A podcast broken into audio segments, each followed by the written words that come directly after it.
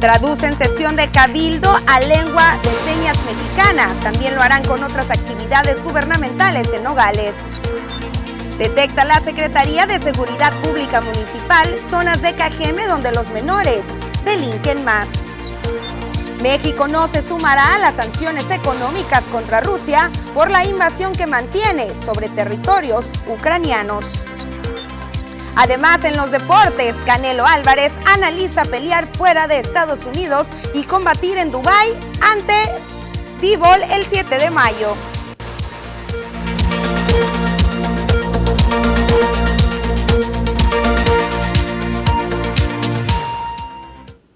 ¿Qué tal? Muy buenas tardes, bienvenidos a la segunda edición de las noticias. Hoy, primero de marzo, gracias por acompañarnos durante esta hora 30 minutos, una hora 30 minutos aproximadamente de bastante información, tanto local como estatal y nacional. Te invito a compartir esa transmisión si nos estás observando a través del portal de Facebook Las Noticias TVP, si nos estás viendo en tu televisor y degustando de tus alimentos, mucho provecho. También recuerda que puedes estar en contacto a través de las diferentes plataformas digitales, Instagram, TikTok, Twitter y por supuesto también a través de la línea de WhatsApp que aparecerá debajo de tu pantalla 644204 2120. Estamos completamente atentos a tus mensajes, a tus dudas, a tus quejas, a tus sugerencias, a tus reportes. Más adelante ponle 10, más adelante también ponle el dedo a la sección de deportes con Poncho Insunzo y por supuesto todos los detalles del clima con Diana Zambrano. Además, nuestra compañera Edith Noriega estuvo presente en la capital del estado en la rueda de prensa del gobernador del estado Sonora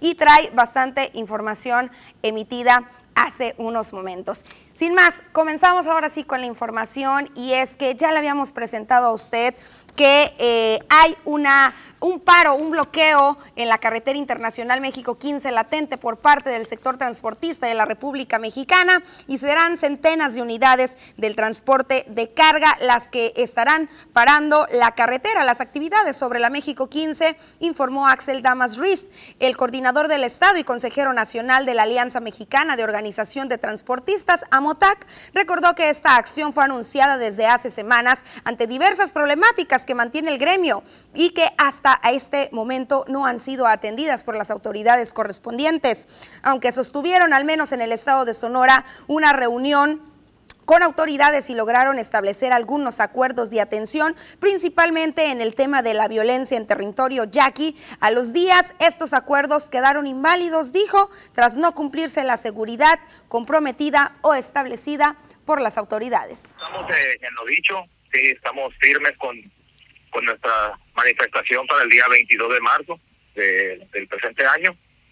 Eh, y pues los temas que estamos tratando precisamente es el tema de los yaquis, el tema de los retenes, sí, de aquí del estado de Sonora, los tiempos más que nada en las revisiones y también pues la inseguridad que impera en las carreteras no del país, no solamente en Sonora, sino en el centro y sur del país también. Esas son las exigencias que nosotros como eh, de todos los transportistas del país son los que estamos eh, exigiendo, ¿no? El tema de la carta aporte por igual, sí, aún no hemos tenido un acercamiento con el nuevo director de la de, transportes, de la Secretaría de Comunicación y Transportes. Sí nos comentaron, sí nos comentaron de que ya se estaba viendo el tema de los yaquis, pero después de ese, esa reunión que tuvimos con el director de Asuntos de Gobierno, fue la agresión precisamente de un, de un agremiado de nosotros transportistas de ahí de Coahuila, del estado de Coahuila del Torreón específicamente, y pues no hubo reacciones por parte de la autoridad hacia esa agresión que hubo por parte de la etnia yaqui, específicamente de la loma de Guamuchis, que son los que se han comportado de una manera más radical y violenta. En la México 15 es la que vamos a estar este, bloqueando. No vamos a hacer toma de casetas, eso en ningún momento por ahí se anda rumorando de que va a haber toma de casetas. No, al menos nosotros no, como AMOTAC, como gremio de transporte, no es nuestra intención tomar casetas. Hasta ahorita nada más en el estado de Sonora son cerca de los 400 eh, camiones van, haciendo fin. Por supuesto que se espera en todos los estados de la República Mexicana que haya pronto diálogo para evitar así este bloqueo que podría dejar diversas problemáticas económicas en muchísimos sectores a nivel República Mexicana. Pasando a otra información, en Pueblo Yaqui usted recordará que hace unos días se registró un incendio que dejó pérdidas graves en el tema material. Después de este siniestro, el comandante del Cuerpo de Bomberos de Ciudad Obregón, Ángel Francisco García Tellechea, indicó que se mantienen en gestiones desde hace tiempo para buscar un local para poder instalarse de nueva cuenta en dicha comisaría después de su partida durante agosto del 2021. La urgencia del que el patronato encuentre una zona donde establecerse se agravó, destacó durante estos últimos días a exigencia de los residentes de la comisaría tras el registro del incendio antes mencionado en el cual tardaron 30 minutos para trasladarse desde Ciudad Obregón hasta Pueblo Yaqui. Comentó que cuentan al momento tanto con el personal como con el equipo para reabrir la estación y que solamente falta el sitio adecuado para poder resguardar el equipo y la unidad. Recordó también que se mantienen actualmente con planes para abrir una nueva estación al suroriente de la ciudad, zona detectada con una alta incidencia de incendios. Y bomberos se dejó de estar en Pueblo Yaqui porque el lugar donde se rentaba eh, se puso insalubre por cuestiones de drenaje. Se colapsó el drenaje ahí y pues no era no era este bueno que estuvieran los, los compañeros pues que están laborando en, esa estación y se tuvo que dejar la casa. Patronato anda en busca, a decir palabras de patronato, este, en busca de algún lugar donde se pueda establecer una estación, ya que pues tenemos que tener resguardada la máquina también. De hecho, en el, en el documento que entregamos al ayuntamiento, en los planes que, que hay para este año, era la reapertura, más bien la apertura de una estación en el lado sur oriente de la ciudad y esto en base a estadísticas que tenemos de incendios hacia ese sector, ¿no?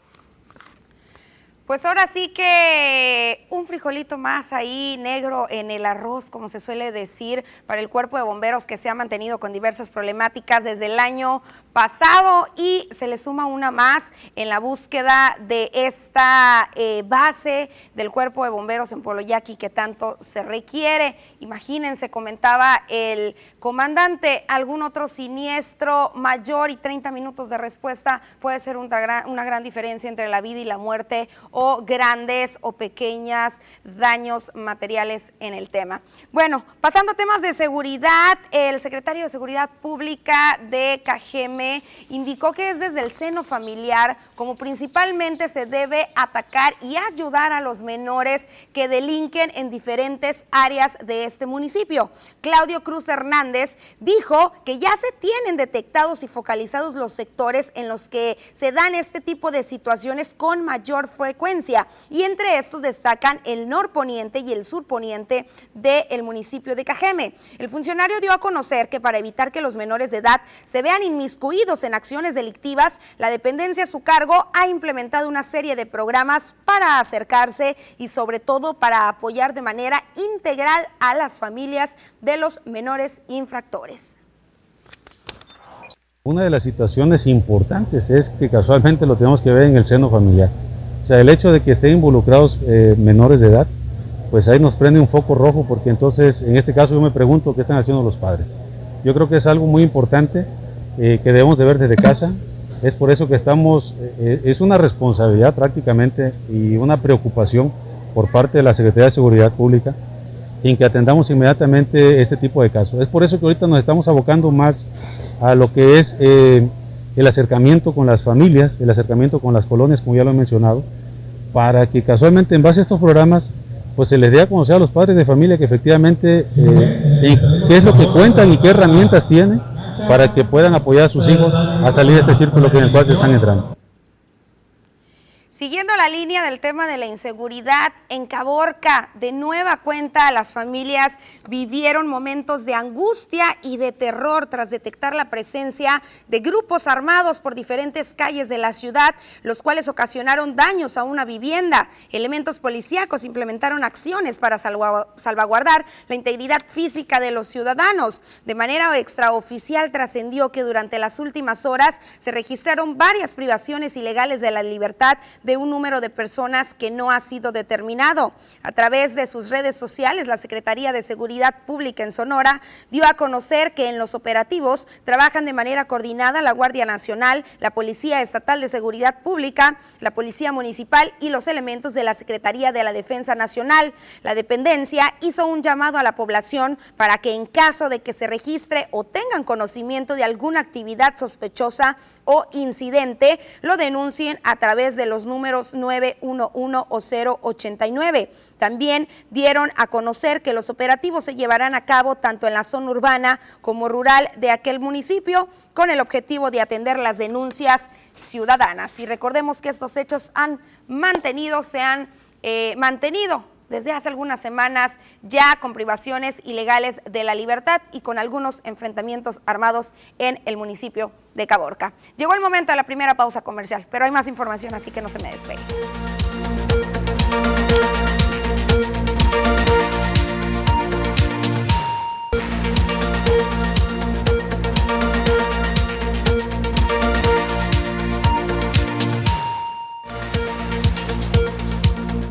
Dos personas fueron baleadas cuando circulaban en un auto azul por la autopista México-Querétaro, en la zona de La Quebrada.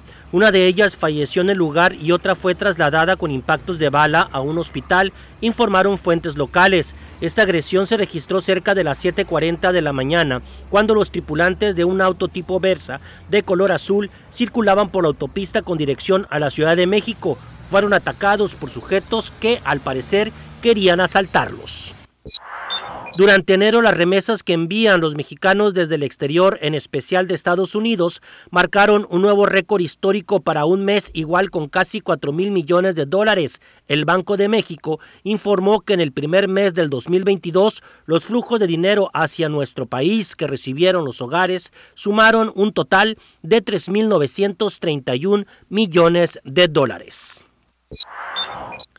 La Fiscalía Anticorrupción detuvo a la exsecretaria de Obras Públicas del gobierno de Morelos, encabezado por Graco Ramírez. Patricia Izquierda Medina fue apresada por el delito de ejercicio abusivo de funciones. Era considerada prófuga de la justicia desde el pasado 17 de enero, cuando un juez le dictó auto de vinculación a proceso. La exsecretaria de Obras Públicas se escondía en un hotel del municipio de Jihuatepec. Guillermo N., exsecretario de Movilidad y Transporte del Gobierno de Puebla, encabezado por el morenista Luis Miguel Barbosa Huerta, fue detenido por presuntos actos de corrupción.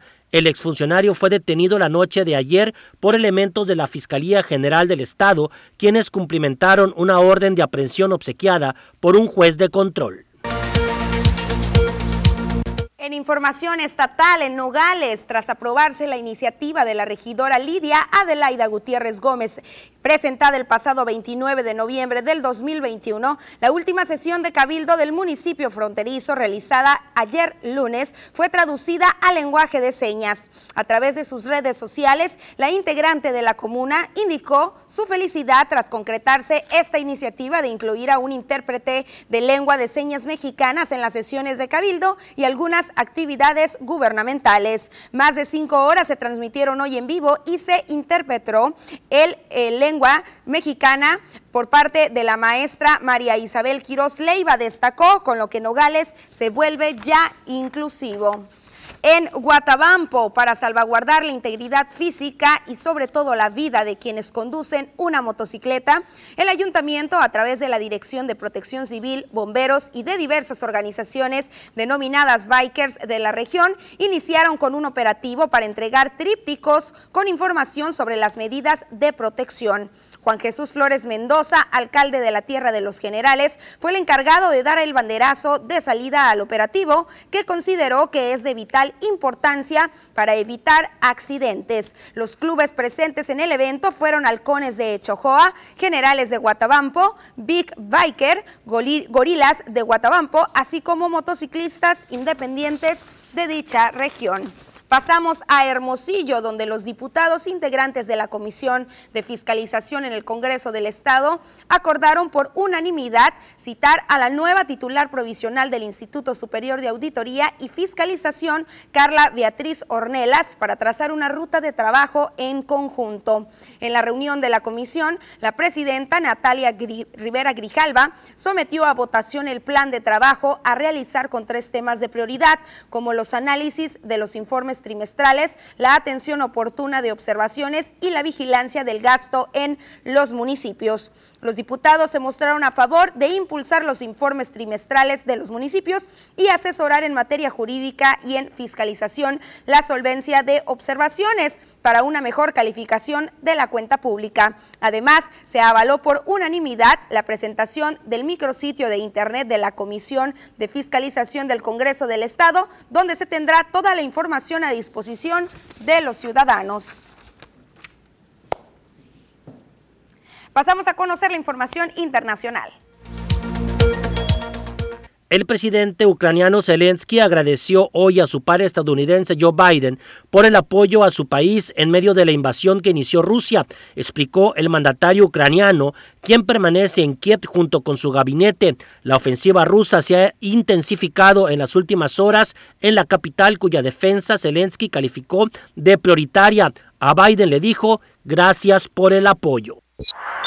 Al menos 50 mexicanos que permanecían en Ucrania pudieran ser repatriados a México junto con sus familias, detalló el jefe de la oficina de la Secretaría de Relaciones Exteriores, Daniel Millán. Lo anterior, luego de informar este martes que ya se encuentra en camino a la frontera con Rumania un autobús con 18 mexicanos y sus familias quienes lograron salir de Kiev, la capital ucraniana, luego del conflicto que se desató en Rusia. Los servicios de ciudadanía e inmigración de Estados Unidos anunciaron que ya recibieron suficientes peticiones de visa de trabajo H1B para el año fiscal 2022, por lo que ya se alcanzó la cantidad máxima reglamentaria establecida por el Congreso de 65 mil visas y 20 mil visas para la exención de posgrado, conocida también como cantidad límite por maestría. Tres aviones de la Marina de Estados Unidos fueron interceptados por aviones rusos de manera poco profesional sobre el mar Mediterráneo el pasado fin de semana, dijo el Pentágono. Los tres aviones de reconocimiento y patrullaje marítimo P-84 experimentaron intercepciones poco profesionales por parte de los rusos mientras volaban en el espacio aéreo internacional sobre el mar Mediterráneo.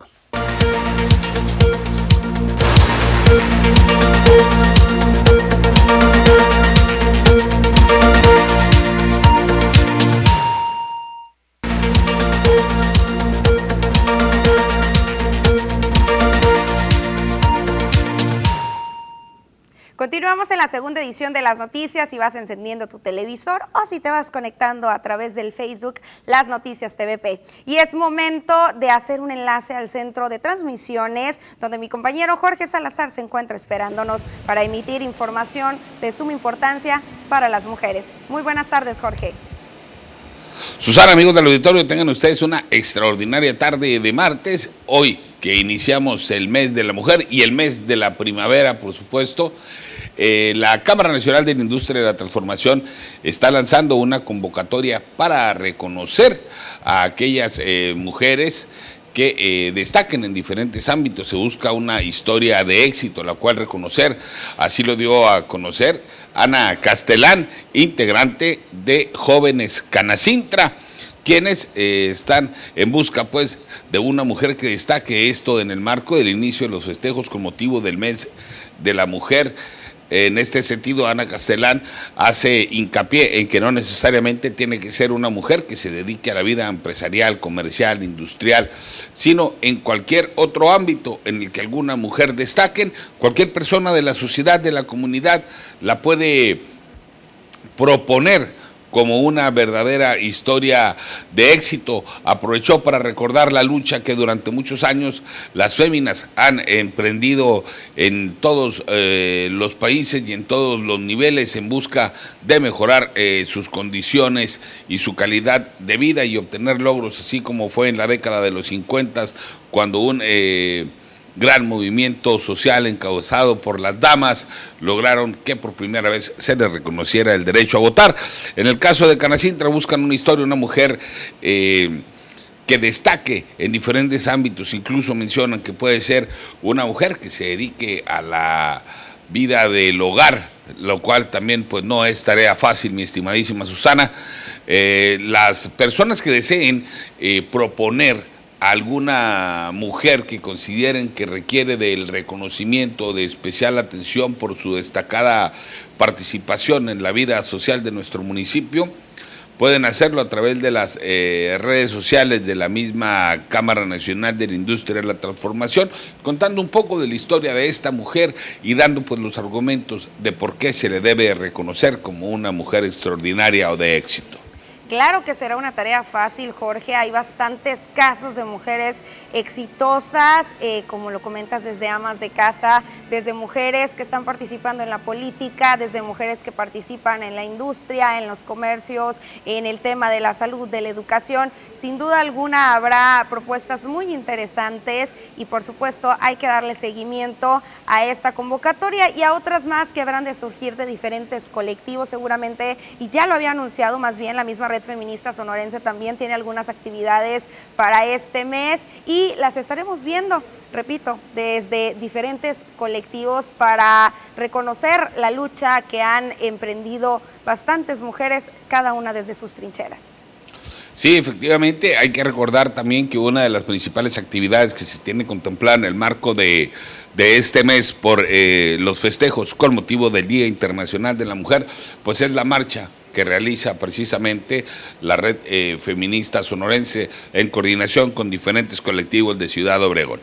Y mucho se indica también, recordemos que esta fecha, eh, pues por un lado Canacintra busca reconocer y felicitar a las mujeres por su lucha, sin embargo también recordemos este lema que ha implantado en años anteriores la red feminista sonorense, de que no es un año o una fecha en la cual se festeja, o, eh, más bien se conmemora y eh, se ponen sobre la mesa esas necesidades y esa eh, línea todavía bastante, esa brecha todavía bastante grande que se mantiene en el tema de la igualdad.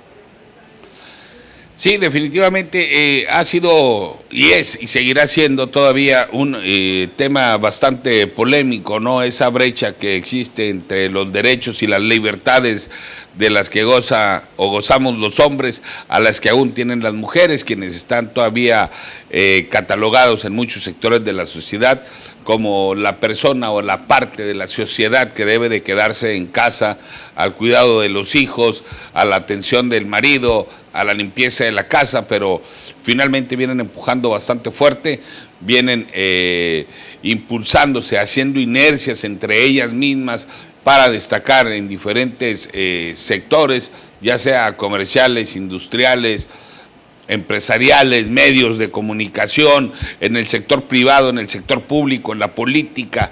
Bueno, eh, poco a poco esa brecha se ha ido reduciendo y creo que eh, están creciendo y tomando espacios a pasos agigantados en diferentes sectores de la vida pública y privada, así como la social de nuestra comunidad.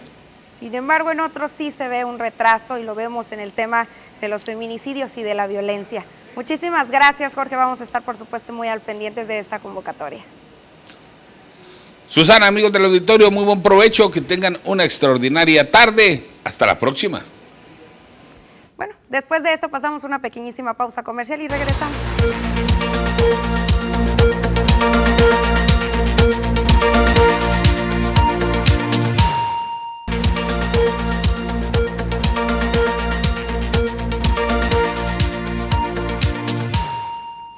Seguimos con más información y pasamos a ver todos los detalles del clima.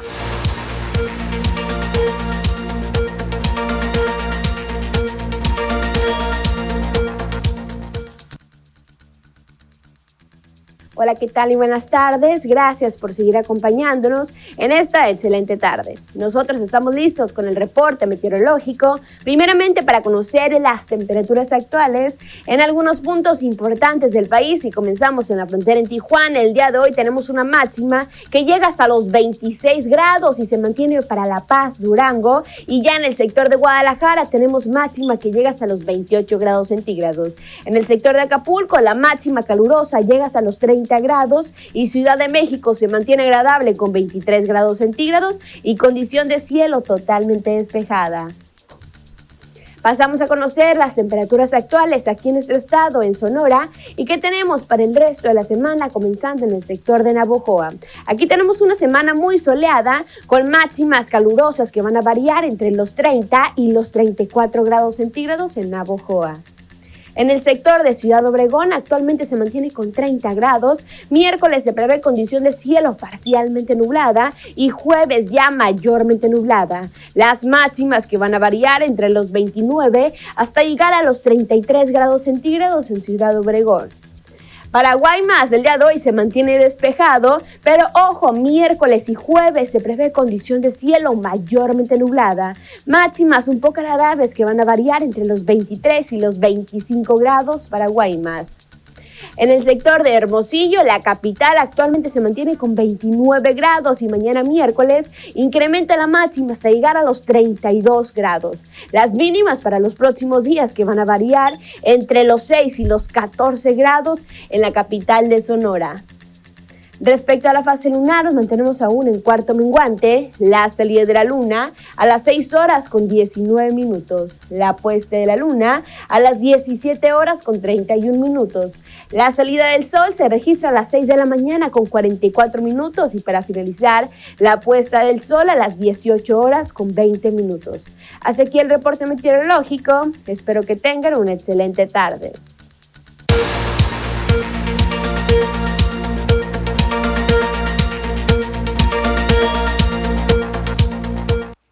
Tras esta información del clima, nos enlazamos con mi compañera Edith Noriega, quien estuvo presente en la rueda de prensa del gobernador del estado de Sonora y nos trae bastante información positiva para todos los sonorenses.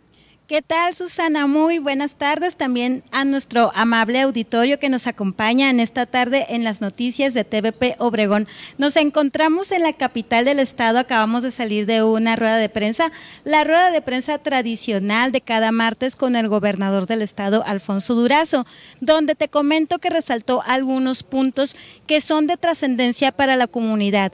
Uno de ellos es el anuncio de las becas para las escuelas primarias, secundarias y también para las de educación superior.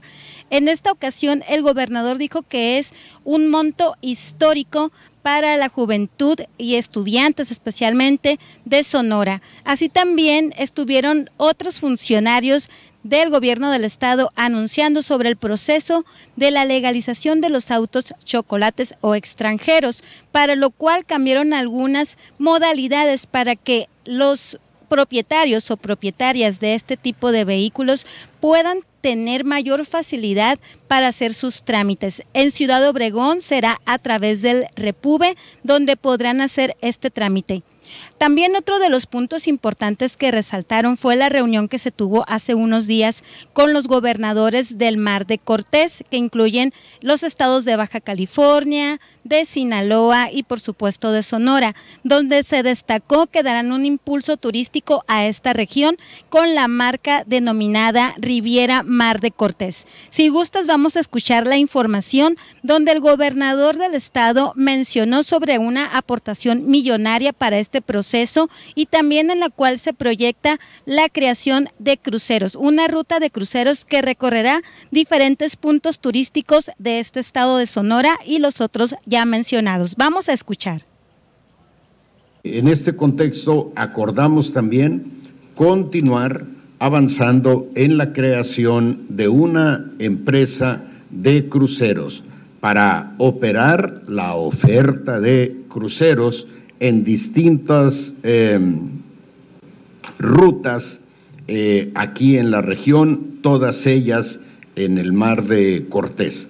Acordamos también eh, aportar recursos para la creación de una infraestructura mínima que permita recibir a los turistas de estos eh, cruceros en diversos puntos del Mar de Cortés, obviamente eh, partiendo de los que ya tenemos, que es el, puerto de Guaymas, eh, Puerto Peñasco, eventualmente Quino, pero ir agregando una infraestructura mínima que tiene que ver con un embarcadero, con palapas, con baños, nada más, exclusivamente, para que la gente pueda llegar a diversos puntos de los que yo llamo recovecos de belleza extraordinaria que tiene el mar eh, de Cortés.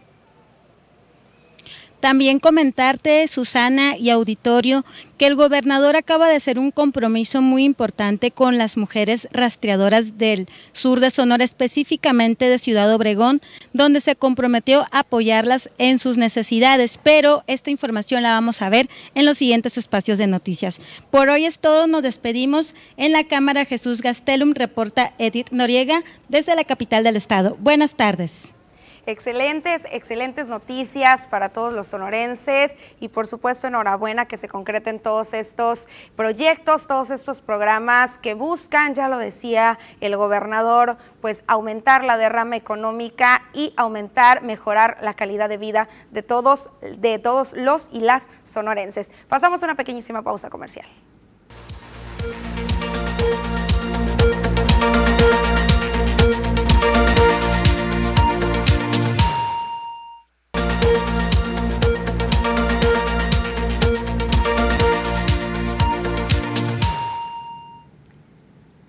Estamos de regreso y con la información policíaca y es que el pasado mes de febrero se cerró con 36 homicidios dolosos o 36 muertes violentas.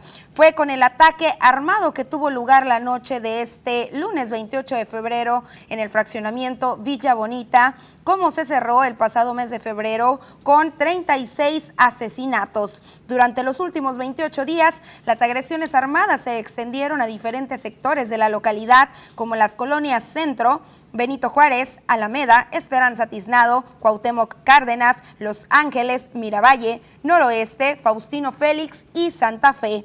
También se convirtieron en escenario de hechos violentos sectores como Misión del Real, Villas del Campestre, Real del Arco, Sonora, Las Palmas, Pioneros de Cajeme, Luis Echeverría y Libertad, además de comisarías y delegaciones y del Valle del Yaqui.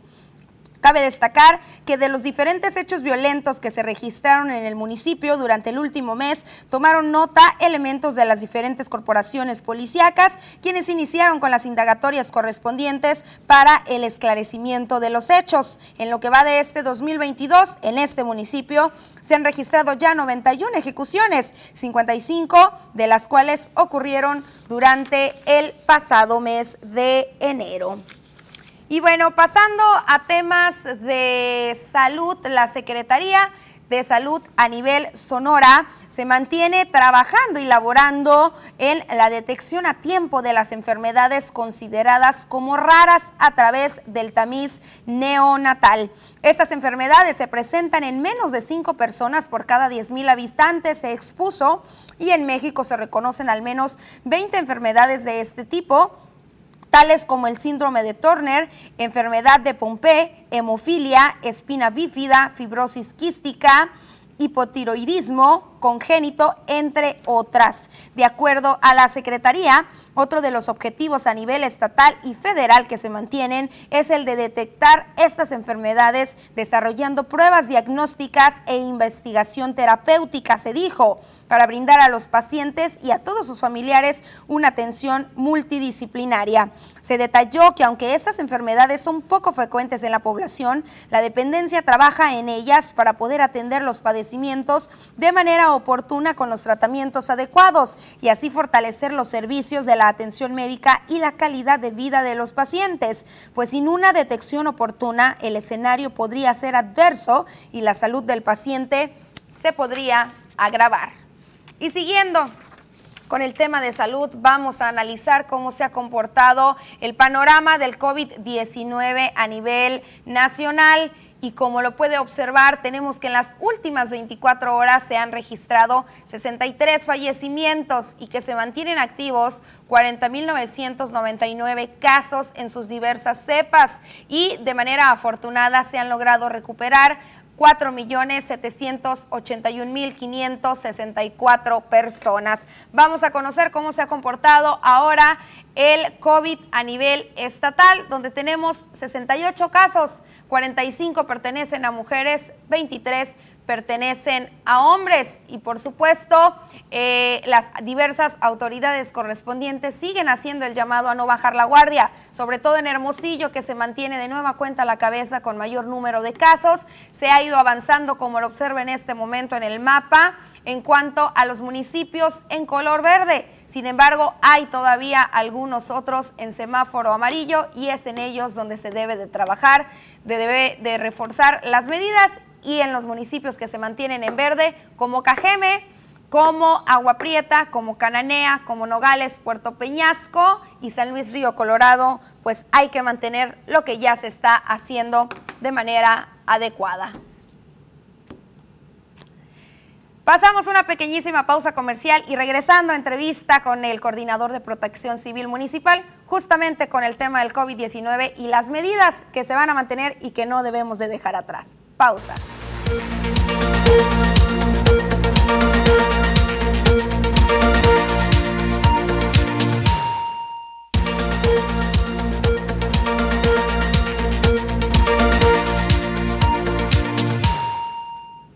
Seguimos completamente en vivo y como se lo anunciábamos hace unos minutos, tenemos ya en línea telefónica Francisco Mendoza Calderón, coordinador de la Unidad de Protección Civil Municipal, quien nos va a platicar sobre las últimas decisiones que ha tomado el Comité de Salud en busca de preservar el semáforo en color verde en el que se mantiene el municipio de Cajeme. Muy buenas tardes, Francisco.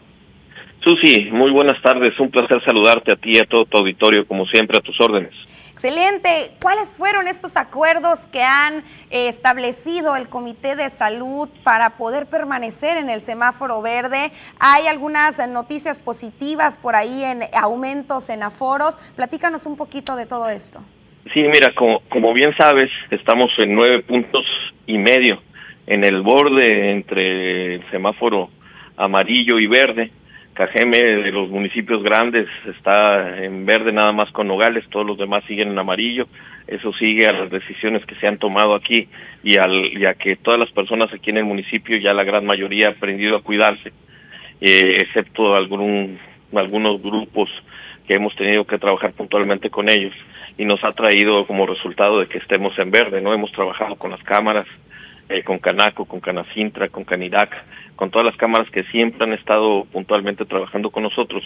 Y por eso estamos en verde y queremos continuar en verde un tiempo más grande, como bien lo hemos platicado tú y yo, esto es de picos y valles, ahorita venimos a un valle de verde que esperemos que nos dure mucho y para eso las acciones que hemos tomado se subieron los aforos, pero no vamos a estar al 100%, se, suba, se subieron al 80% y de ahí si, si bajamos más de, de los nueve puntos y medio que tenemos vamos a ir incrementando. Este, como bien sabes, en Hermosillo se suspendieron las expo, tanto la ganadera, la del caballo, todo se suspendió. Nosotros aquí también, congruentemente, pues, nos, lógicamente no tendremos expo. Estaremos al 80% y el sector que no está vacunado de los niños va a estar las fiestas infantiles al 70%. Okay. Esos, esas son los, los, lo, las acciones que hemos tenido, los aforos han estado subiendo, van a estar al 80 y al 70%, como te digo, el sector que no está vacunado de los niños, y vamos a trabajar con eso.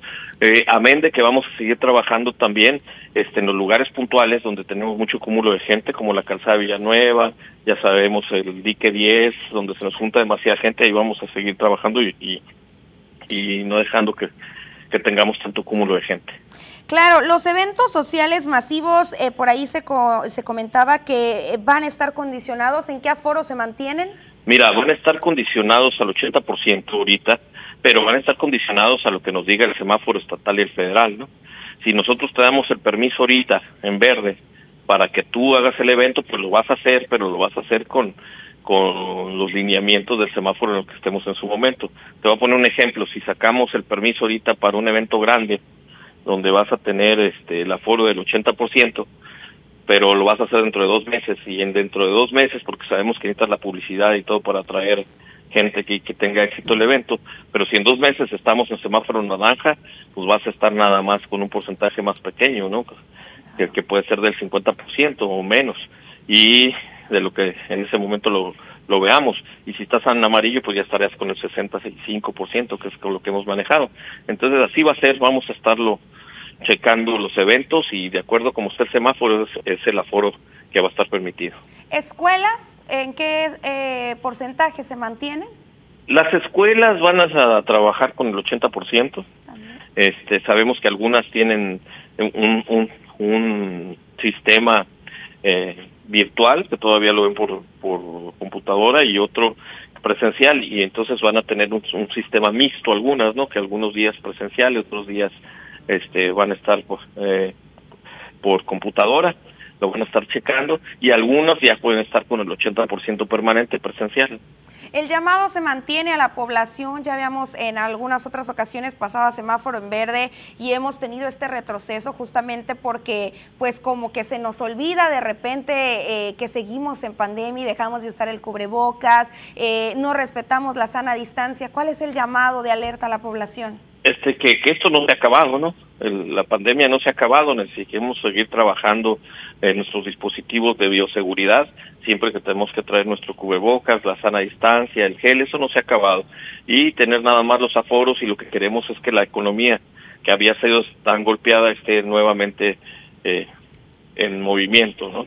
Y para eso sí necesitamos que esto dure más en verde y que estemos trabajando muy duro en la autoprotección, ¿no? Ya aprendimos muchos a convivir con el virus, a cuidarnos, pues entonces necesitamos ampliarlo más todavía a las personas cercanas a nosotros que sepan que no se ha acabado y emplear la cultura de la autoprotección y de protección civil. En estos operativos que se han mantenido en el sector comercio y en los diferentes sectores del municipio de Cajeme, ¿se mantienen las multas, sanciones o cierres por no cumplir con las medidas requeridas? Sí, por supuesto, vamos a seguir trabajando con todos los dispositivos de seguridad. Esperemos que siga todo todo bien como hasta el momento. Hay que recordar, como te digo, somos el único municipio grande que está en verde y queremos seguir así, ¿no? Para eso necesitamos la colaboración de todos. Y por eso hemos trabajado con las cámaras, que las cámaras nos están apoyando para que sigan todos esos dispositivos de bioseguridad. Pero se han dado cierres por eh, comercios quizás que no sí, estén cumpliendo. Sí, por supuesto. Sí, se han dado cierres momentáneos en lo que cumplen con con los dispositivos de seguridad, ¿no? ¿Qué es con lo principal que por ahí se les está olvidando? Mira, sobre todo, sobre todo el gel y el cubrebocas son esenciales, ¿no? Eso, eso es esencial y tenemos que seguir trabajando con eso. Excelente, Francisco. Pues está el llamado, se mantiene latente eh, para toda la población y esperemos, esperemos seguir con estas positivas noticias y mantenernos en verde y que puedan ir poco a poco aumentando así los aforos en las diferentes actividades. Sí, claro que sí. Este, muchísimas gracias por permitirme llegar a todo tu auditorio, todo tu auditorio, y también gracias a, a, todas las personas que nos escuchan y que han colaborado para que Cajeme esté en verde en este momento. Gracias a ti, Francisco. Excelente martes. Igualmente. Hasta luego. Hasta luego. Bueno, pasamos una pequeñísima pausa comercial y regresamos con más temas, con más información.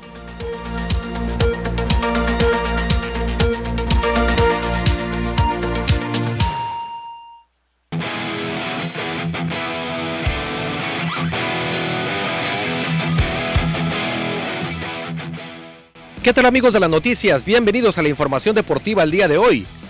El paro laboral en las grandes ligas ha dejado varados a más de 780 jugadores que año con año se reúnen en los campos de entrenamiento para ponerse en condición rumbo a la próxima temporada. La situación ha hecho que los peloteros empiecen a voltear a otros horizontes, tal es el caso de Luke Jackson, pitcher campeón con los Bravos de Atlanta en la pasada Serie Mundial, ya que le guiñó el ojo a los Toros de Tijuana, vigentes campeones de la Liga Mexicana de Béisbol. El lunes 28 de febrero, justo en la fecha límite autoimpuesta por la gerencia de las grandes ligas para acordar un nuevo contrato colectivo de trabajo con el sindicato de jugadores que no afecte el inicio de la temporada regular anunciada para el 31 de marzo, el relevista de los Bravos de Atlanta escribió un corto y contundente mensaje en su cuenta de Twitter. El equipo de Toros de Tijuana le contestó el mensaje de inmediato con un emoji de una cara sugestiva a partir de que se desataron una serie de mensajes entre los que le respondieron al lanzador que pitchers y catchers reportarán a la pretemporada el 10 de marzo. Jackson fue el lanzador más demandado durante la temporada con los Bravos de Atlanta que conquistaron el título de la Serie Mundial frente a los Astros de Houston. De no haber temporada en el béisbol de las grandes ligas, tanto el béisbol japonés como el béisbol mexicano serían opción para muchos de los peloteros que actualmente militan en el béisbol de la Gran Carpa. Willy Romero, estratega que llevó al título a los navegantes del Magallanes en el béisbol de su país en Venezuela y que no regresará al equipo, tiene la posibilidad de estar de nuevo dirigiendo en el invierno en su país a recibir una propuesta por parte del equipo de los Tigres de Aragua y estos días deberá resolver si decide aceptarla o esperar un nuevo ofrecimiento por parte de otro equipo, donde sí es un hecho tener asegurado un puesto de manejador en México al ser ratificado con los Pericos de Puebla, donde deberá, eso sí, llegará acompañado de sus paisanos, incluyendo a Eduardo Ríos mismo que estuvo un rato como coach de bateo con los Yaquis de Ciudad Obregón apenas en el invierno antepasado. Las especulaciones de que Willy Romero llegue a las filas de los Yaquis de Ciudad Obregón siguen aumentando y es que al no renovar contrato con Navegantes de Magallanes a pesar de haber ganado el premio a manager del año, tiene un ofrecimiento por los Tigres de Aragua que es un serio candidato para que Willy Romero tome la rienda. Sin embargo, también tiene una oferta por los Yaquis de Ciudad Obregón, quienes en este momento buscan estratega y que saben a la perfección cómo trabaja Willy Romero, quien además ya conoce las entrañas del club, jugadores y a la directiva de la tribu cajemense. Hace tiempo que el Canelo Álvarez, el mejor peleador libra por libra del mundo, ha estado pensando en combatir fuera del continente americano y es probable que el próximo 7 de mayo se dé ante Dimitri Bivol cuando suceda en Dubai, que es una opción sólida. Hasta hace unos días, la ciudad de Las Vegas y en específico el T-Mobile Arena estaban siendo considerados por encima de cualquier otra sede. Sin embargo, surgió la posibilidad de pelear en los Emiratos Árabes Unidos para este duelo por el campeonato semicompleto de la Asociación Mundial de Boxeo. El Canelo es en la actualidad la máxima atracción del boxeo mundial y hace tiempo que su nombre ha estado ligado a las sedes del exterior del territorio estadounidense mexicano. Lugares como Japón, Inglaterra y Medio Oriente y algunas naciones más habían sido nombradas previamente por el promotor Eddie Hearn. Canelo tiene 21 peleas consecutivas peleando en territorio estadounidense, donde ha consagrado su popularidad y logros dentro del boxeo. Demetri Bivol, que debutó en 2014 en territorio ruso, ha peleado también en suelo estadounidense, Gran Bretaña y Mónaco. Sin embargo, no se ha presentado como profesional en el Medio Oriente y también esta sería la primera vez en los Emiratos Árabes Unidos. Este miércoles Canelo Álvarez y Dimitri Bivol tendrán en San Diego su primer cara a cara previo al combate. Thank you. Cimarrones de Sonora registró su primer empate en lo que va de la competencia luego de quedar 0-0 ante el Tapatío en la jornada 9 del torneo Grita México Clausura 2022 de la Liga Expansión MX. En su visita a Jalisco, los sonorenses mostraron un gran fútbol con un amplio dominio de balón, generación constante de oportunidades y una defensiva que logró contener el peligroso ataque de los locales. Después del encuentro, el director técnico Gabriel Pereira mencionó que su equipo fue muy fuerte, sin embargo, a pesar de dominar y tener opciones de gol, faltó el tanto que revalidar el buen fútbol que estaban desplegando Después de ocho partidos disputados, de los cimarrones suma 11 puntos y se encuentran en el lugar 11 de la tabla general. La próxima semana los sonorenses recibirán al Tampico en el Estadio Héroes de Nacosari el jueves 3 de marzo en punto de las 8.5 de la noche tiempo de Sonora para la fecha 10 del torneo cuando todo parecía indicar que el futbolista mexicano Irving Lozano estaba cerca de regresar a las canchas, el exjugador del PSV ocuparía más tiempo de recuperación y existen grandes posibilidades de que se pierda la última serie de partidos de la selección mexicana en el octagonal de la CONCACAF. El Chucky podría volver a jugar fútbol hasta abril y la directiva del Napoli ya le habría avisado al cuerpo técnico de Gerardo el Tata Martino de que el Chucky no está disponible para jugar hasta el mes de abril y que los partidos que iba a disputar con la selección mexicana en el mes de marzo quedará fuera. Hace unos días el Napoli compartió a través de sus redes sociales una imagen de Lozano realizando trabajos personalizados en la cancha por lo que muchos aficionados se ilusionaron al pensar de que Irving Lozano estaría listo para jugar con la selección en marzo. Sin embargo, el mexicano se perderá la última fase de la eliminatoria. Irving Lozano sufrió una lesión en el hombro con la selección mexicana a principios de febrero y se ha perdido los últimos seis partidos con el equipo del Napoli destacando la eliminatoria ante el Barcelona. Con esto amigos llegamos al final de la información deportiva el día de hoy. Quédese con más información aquí, en las noticias.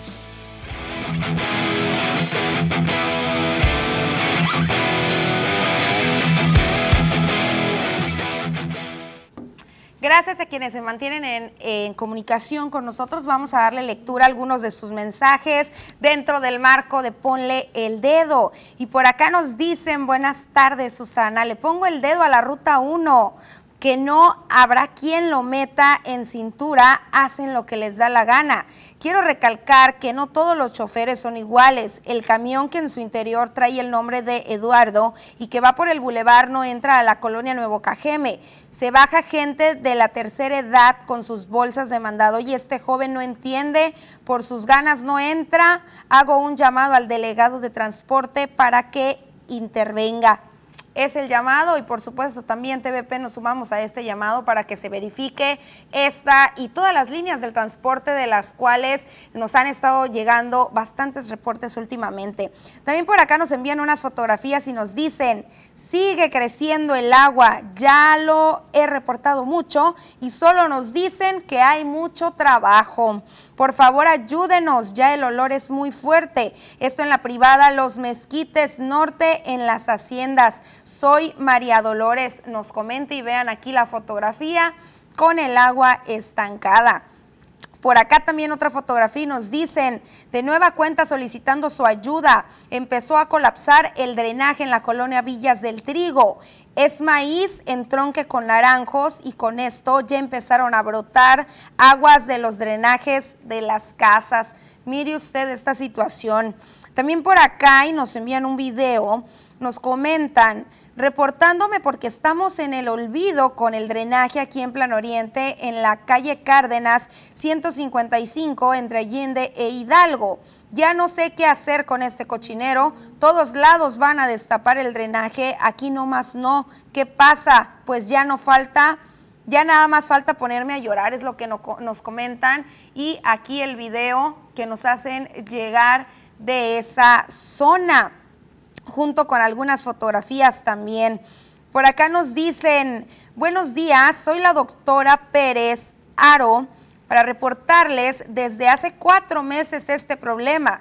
Ya lo hemos reportado al ayuntamiento y nada, calle Girasoles y Garne, Gardenias, Colonia Jardines del Valle, ve usted estas alcantarillas y pues nos dicen, tenemos miedo que caiga un camión ahí porque se reventaron las válvulas que hay ahí abajo y entonces se soltaría un enorme chorro de agua con bastante presión y no lo pararíamos fácilmente, es lo que nos están comentando.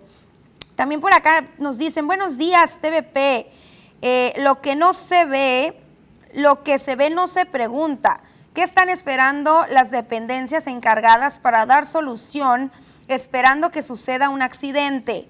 Y nos envían una fotografía aquí del, lo que parece ser el puente, ¿verdad? El puente por acá del, donde cayó un, un camión, no sé si recordará usted, hace algunos días. Así la situación y el llamado también, por supuesto, a las autoridades correspondientes. También por acá nos dicen, esta es la foto de mi casa donde el drenaje está rebosando de aguas negras, ya me está comiendo la banqueta.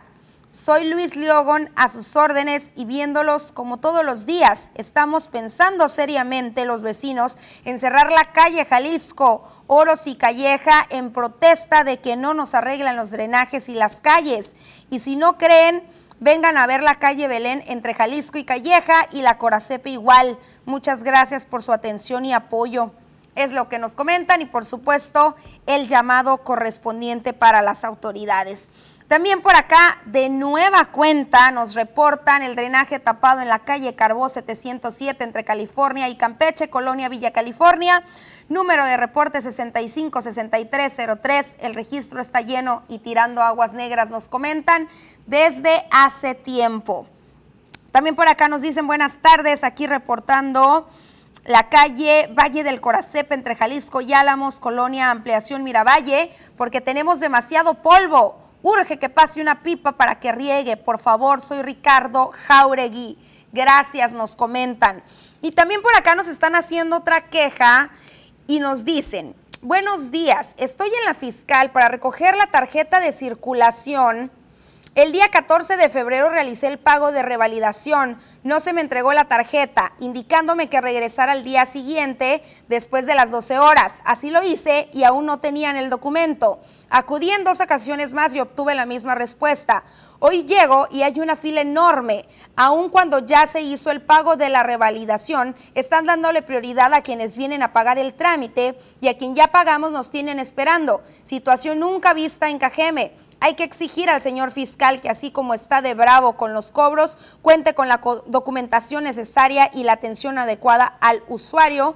Y de hecho nos envía por ahí, nos envían un video con eh, pues el cúmulo de gente ¿eh? y en lo personal también. Sigo esperando por ahí la tarjeta de circulación desde hace dos semanas, si no mal no recuerdo, estuvimos acudiendo a cumplir con nuestras responsabilidades como contribuyentes y la misma, largas filas y al llegar pagar te dicen pues regresa la otra semana porque hubo fallas con el proveedor y hay que regresar en otra ocasión de nueva cuenta a realizar fila para poder obtener tu tarjeta de circulación. Y esto que en lo personal en años anteriores he pagado a través de línea, pero para evitar la fila dije yo, pues de una vez voy, hago la fila y me traigo mi tarjeta de circulación. Pues resulta que no. No había tarjetas de circulación y ya tiene aproximadamente unas tres semanas con este desabasto a la fiscal y aquí usted observa la gente amontonada, sin sana distancia. Y recordemos, y lo acabamos de escuchar por parte de Protección Civil, estamos en busca de permanecer en semáforo en verde. Y si seguimos así, difícilmente lo vamos a lograr. Vamos a continuar dándole lectura a sus mensajes después de esta pausa comercial.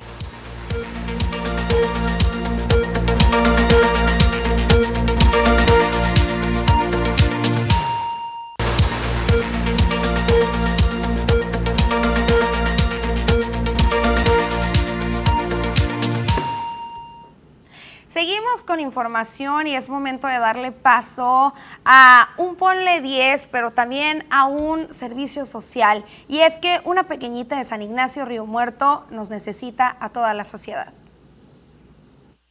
Silvia Mariana Matus Mendoza, de nueve años de edad, tiene leucemia linfoblástica aguda, cáncer que le genera muchos dolores y sufrimiento. Es originaria del pueblo de Tetaviate, municipio de San Ignacio Río Muerto. Todos los días viene a recibir atención médica al Instituto Mexicano del Seguro Social, en compañía de su mamá Silvia Mendoza Galvez, de 43 años. La pequeña desea una muñeca y una cuna para calmar un poco el dolor de las quimioterapias. Serían los gastos de, de ir y venir y y pues ya tenemos casi tres, tres años y medio, casi cuatro con esta enfermedad y pues nosotros ya habíamos salido, de, ya habíamos terminado el tratamiento, pero la niña salió con recaída otra vez, pues sí, y aquí volvimos a empezar otra vez. ¿Cómo le cayó la noticia? Ay, no, es lo más feo que no se le desea ningún ser, ser humano a nadie. Es una noticia, muy, una noticia muy mala, muy feo, muy triste, muy devastadora para mí. Que hasta lo recuerdo y no, no, no lo puedo superar todavía. Señala que en ocasiones no tiene la manera de venir a Ciudad Obregón por falta de dinero. Pide a este nuevo gobierno poner atención a los niños y niñas con cáncer, pues considera que no hay apoyo. Sí, pues que nosotros todavía de, de San Ignacio vivimos más para allá todavía. Unos, póngale que unos 10 kilómetros fuera de San Ignacio.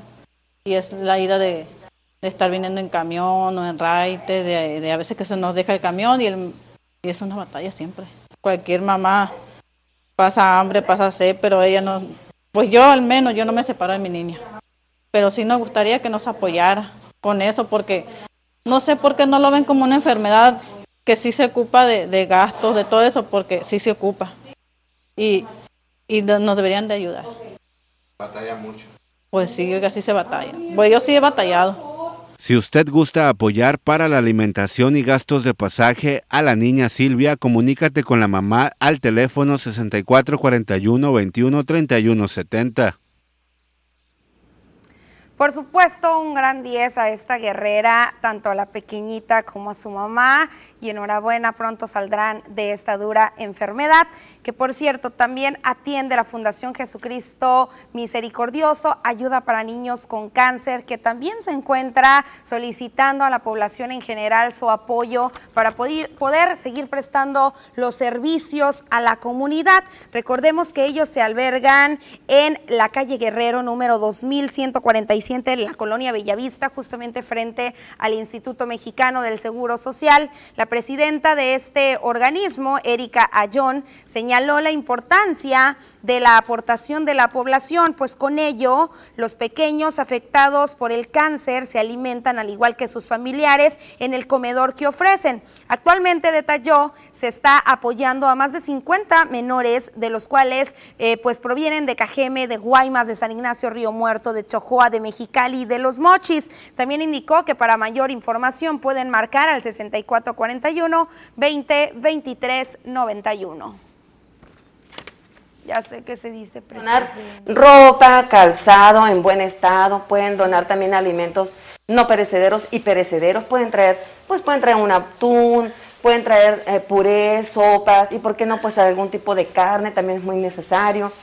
Eh, de este pueden traer también lo que es la parte del reciclado, cartón, plástico, eh, botes de aluminio. En sí, todo eso nos ayuda a nosotros como organismos para obtener fondos. La ropa la sacamos al bazar, que le decimos bazar Sulam, y ahí pues damos la prenda económica. Eso es pues, para sacar algo diario y con ese fondo que nosotros obtenemos, pues compramos la carne diaria para el comedor, ¿verdad? Donde, nosotros pues eh, otorgamos alimento a 50 niños con algún tipo de cáncer y el familiar que lo cuida. 10 también, por supuesto, para la Fundación Jesucristo Misericordioso y quienes puedan unirse con apoyo en especie o económico o apadrinando alguna familia, algún pequeñito, pues también se les agradecería muchísimo. Pasamos una pequeñísima pausa comercial.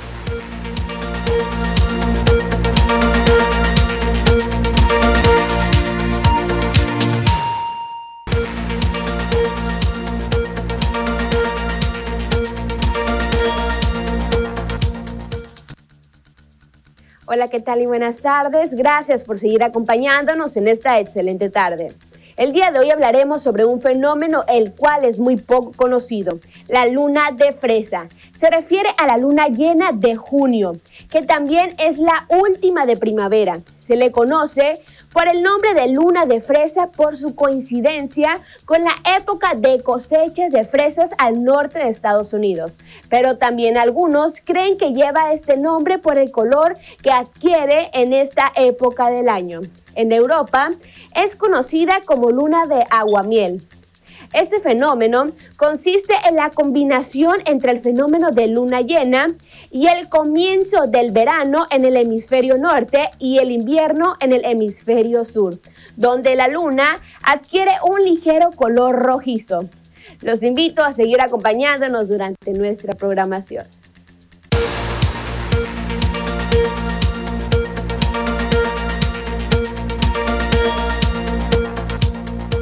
Después de estos detalles, les extendemos esta invitación de este proyecto que están realizando diferentes entrenadores del municipio de Cajeme en busca de que se activen. Evento masivo y familiar se realizará en Ciudad Obregón, Moverte Estachilo, el próximo domingo 13 de marzo en la avenida Itson y Mundo Tabuada de la colonia Villa Itson. Se regalarán 100 souvenirs a las primeras personas que se registren, informó Erika Medellín, impulsora del proyecto. Un evento masivo, familiar, para toda la comunidad de Ciudad Obregón. Moverte está chilo. Queremos que se atrevan todos ustedes a hacer, bueno, a vivir una vida más saludable. Y será este evento el próximo domingo 13 de marzo a las 9 de la mañana, aquí en la avenida Itson, entre Edmundo Taboada y la calle de los Leones. Desde las 8.15 vamos a estar aquí en el hangar recibiéndolos para sus registros y 100 souvenirs se van a estar entregando a las primeras personas que se registren. Se tendrán varios instructores que participarán en este programa para realizar de esta activación física. Algo inolvidable, niños, jóvenes, adultos y abuelitos serán parte de este gran evento, dio a conocer el empresario Omar Guillén Partida. Todos metidos en la iniciativa privada sin embargo, eh, a raíz de una serie de invitaciones que se han hecho encabezadas por Erika Medellín y, Grupo Hangar o, lo que es Hangar Fitness Room, muchas empresas estuvieron pues muy contentas de poder participar como patrocinadores, por ello te felicito Erika y felicito a todo tu equipo, porque ahora sí que se está haciendo ruido, eh, eh, la comunidad empresarial está dispuesta a colaborar para mayor información pueden comunicarse a la página en Facebook Moverte Estachilo o hablar al 6449 98 90 72. Este evento está apoyado por la Oficina de Convenciones y Visitantes.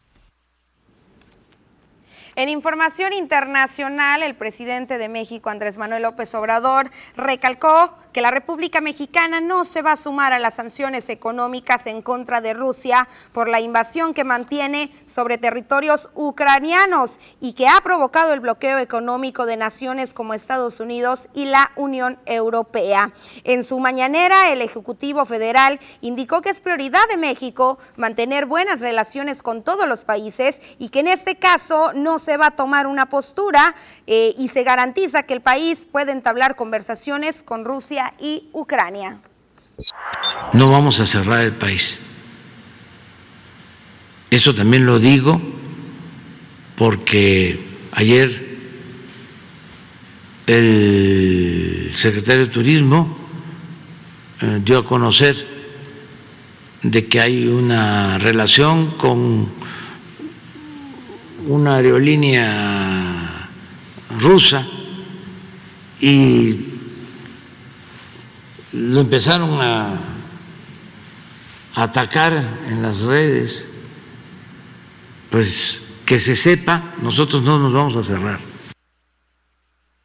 López Obrador también reiteró su rechazo a la invasión militar rusa con Ucrania, así como las que promueve Estados Unidos y China. De igual forma, dijo que su administración trabaja activamente para que la ayuda humanitaria llegue a Ucrania a través de la Organización de las Naciones Unidas. El pasado viernes, el pasado viernes Estados Unidos anunció junto con la Unión Europea sanciones económicas y restricciones de viaje contra el presidente ruso y el ministro ruso de Exteriores en represalia por su agresión a Ucrania. Entre las acciones, sanciones del Occidente, que el Occidente ha puesto a Rusia, Estados Unidos y Reino Unido anunciaron medidas que expulsarían a la gran mayoría de los activos bancarios rusos de ambos países. Entre los nuevos objetivos se encuentran Sberbank, BTB Bank y los dos mayores prestamistas de Rusia. Y no eh, meternos eh, a contradecir lo que establece nuestra Constitución de no intervención y autodeterminación de los pueblos y solución pacífica de las controversias. Con esto hemos llegado al final de la segunda edición de las noticias. Gracias por haberme acompañado. Lo veo el día de mañana en punto de la 1.30.